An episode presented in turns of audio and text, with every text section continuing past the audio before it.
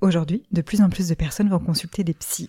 Alors quand je dis psy, ça recouvre en fait pas mal de professionnels de santé qui sont différents et que l'on a souvent tendance à confondre. D'ailleurs, quand on va mal et qu'on cherche à se faire accompagner, on peut rapidement se trouver face à une première barrière, à quel professionnel on va faire appel et pourquoi. Le plus connu, ça reste le psychologue, mais bien évidemment, il existe beaucoup d'autres métiers, des psychiatres, des psychanalystes, des psychologues cliniciens, des psychopraticiens, et il y en a d'autres. Donc l'utilisation du diminutif psy, en fait, ça nous aide pas du tout à nous y retrouver. Et quand on dit, bah, je vois un psy, oui, tu ferais mieux d'en parler à un psy, au final, on ne sait pas de qui on parle. Et autre chose qui ne nous facilite pas la tâche, c'est que le sujet reste encore assez tabou pour beaucoup de personnes. Même si je nuancerai, car je trouve que ça se démocratise euh, de plus en plus et que certaines personnes aujourd'hui n'hésitent plus du tout à dire ouvertement qu'elles consultent un psy. Alors comment est-ce qu'on différencie les psychologues des psychiatres? Bonjour et bienvenue dans ce nouvel épisode d'Into the Job. Je suis Laura et je m'intéresse aux métiers qui nous entourent dans ce podcast depuis 2019. L'épisode que vous venez de commencer fait partie d'une série spéciale dans laquelle je cherche à comprendre pourquoi on confond toujours certains métiers. Et on l'a vu dans de précédents épisodes, les métiers du soin et de la santé ne sont pas toujours faciles à distinguer. On l'avait vu avec Emma, ostéopathe, mais aussi avec Fanny, qui est sage-femme. Et je le disais, le nombre de métiers et de spécialités qui cohabitent dans les lieux de santé eh bien ça ne nous aide pas à y voir plus clair. Et aujourd'hui, je vous propose de nous concentrer sur les différences entre donc psychologue et psychiatre, ce qui sera déjà une bonne première étape pour comprendre cette famille de métiers. Et donc, avant de dresser la liste des différences entre psychologue et psychiatre, je vous propose de voir d'abord leurs points communs. Qu'est-ce que les deux métiers partagent euh, de similaire? Donc déjà, mettons les choses au clair. Psychologue et psychiatre, ce sont deux professions réglementées. Ce qui veut dire que n'importe qui ne peut pas devenir psychologue ou psychiatre comme ça, avec euh, deux semaines ou deux mois de, formation. Il faut avoir obtenu un certain diplôme, donc au moins un master, pour pouvoir exercer. Euh, leur cursus de, formation euh, est bien différent, mais dans les deux cas, on a besoin donc de plusieurs années d'études, comme je le disais, et c'est leur diplôme qui leur donne le droit d'exercer. Dans les deux cas, autre point, les professionnels de ces métiers ont un fort intérêt pour la compréhension de la psychologie humaine. Alors ça peut être les mécanismes de notre pensée, l'influence de notre environnement sur notre fonctionnement ou l'influence entre les personnes. Il y a un vrai intérêt dans tous les cas euh, de comprendre euh, toute la psychologie humaine.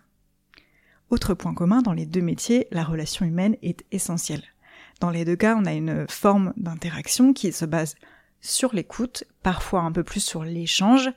Euh, ça va forcément être plus facile au fur et à mesure des séances. Et en fait, il se noue généralement avec les patients un lien de confiance. En tout cas, c'est ce qui est attendu, parce que si le, patient n'a pas confiance en son psy, forcément, il a tout intérêt à en changer, ça n'a aucun, euh, sinon, intérêt. De manière réciproque, chacun des deux professionnels peut renvoyer vers l'autre, euh, s'il juge que son suivi ne sera pas suffisant pour son patient. Ce qui veut dire qu'un psychiatre peut donc proposer à un patient, en plus d'un certain traitement, d'aller consulter un psychologue, et un psychologue peut également conseiller à son patient d'aller voir un psychiatre s'il y a un besoin de diagnostic ou de traitement médicamenteux, mais ça on le verra après. Euh, par moment, donc ça c'est une précision mais c'est important, on peut entendre parler de psychothérapeute. Donc c'est autre chose que psychologue et psychiatre, psychothérapeute.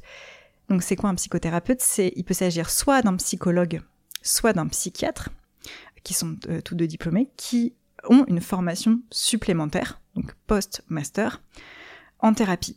Et cette formation en thérapie, ça leur autorise à effectuer des traitements et à réaliser des soins cliniques sur leurs patients. Euh, un psychologue qui n'a pas de formation en thérapie, il peut bien évidemment euh, apporter son écoute, mais il n'apportera pas de soins. Si je le dis autrement, tous les thérapeutes sont soit psychologues ou soit psychiatres, mais tous les psychologues et les psychiatres ne sont pas thérapeutes. Voilà, j'espère que je vous ai pas perdu euh, à ce niveau-là de l'épisode.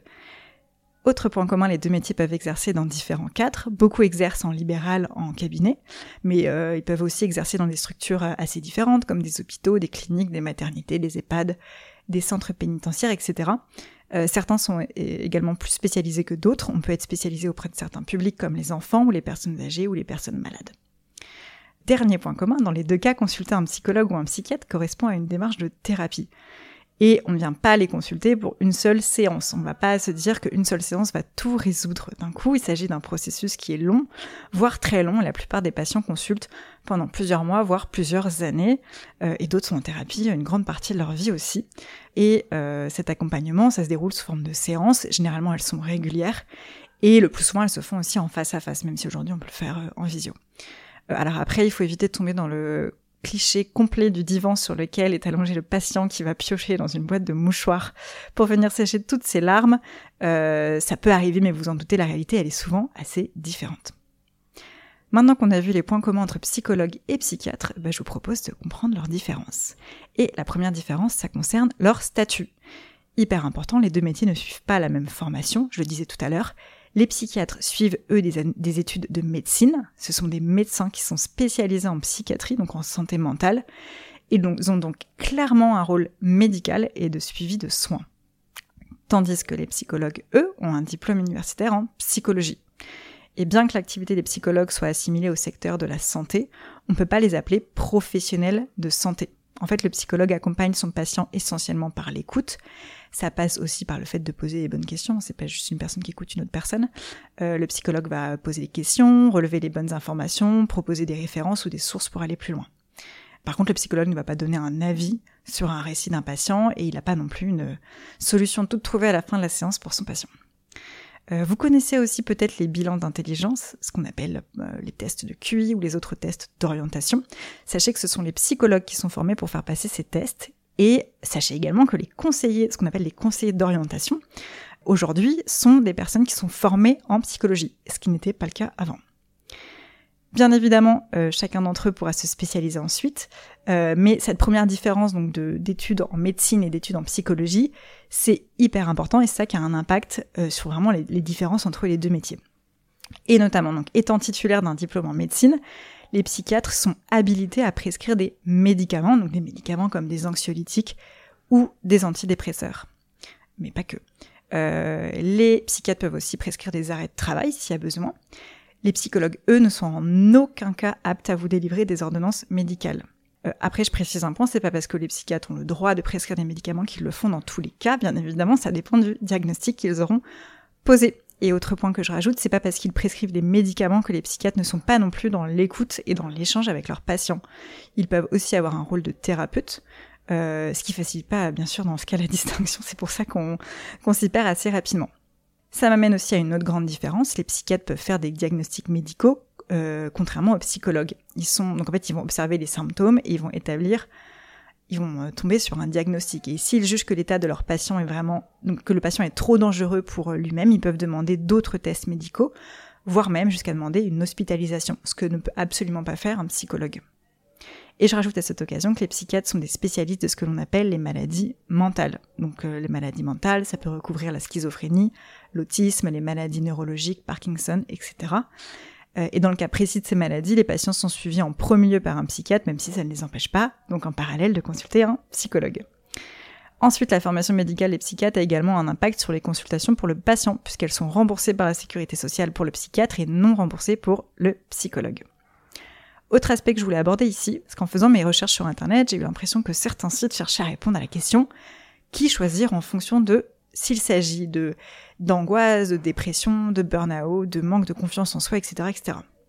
Alors déjà, je suis moi-même pas bien sûr habilitée à donner de conseils, mais il me semble vraiment beaucoup trop compliqué de dresser une liste précise des différentes raisons qui vous pousseraient à aller consulter soit l'un, soit l'autre. Pour moi, le meilleur moyen, c'est de vous renseigner, c'est d'avoir une réponse, c'est de vous renseigner auprès de la personne, d'avoir un premier échange au téléphone, ou lors d'une première consultation.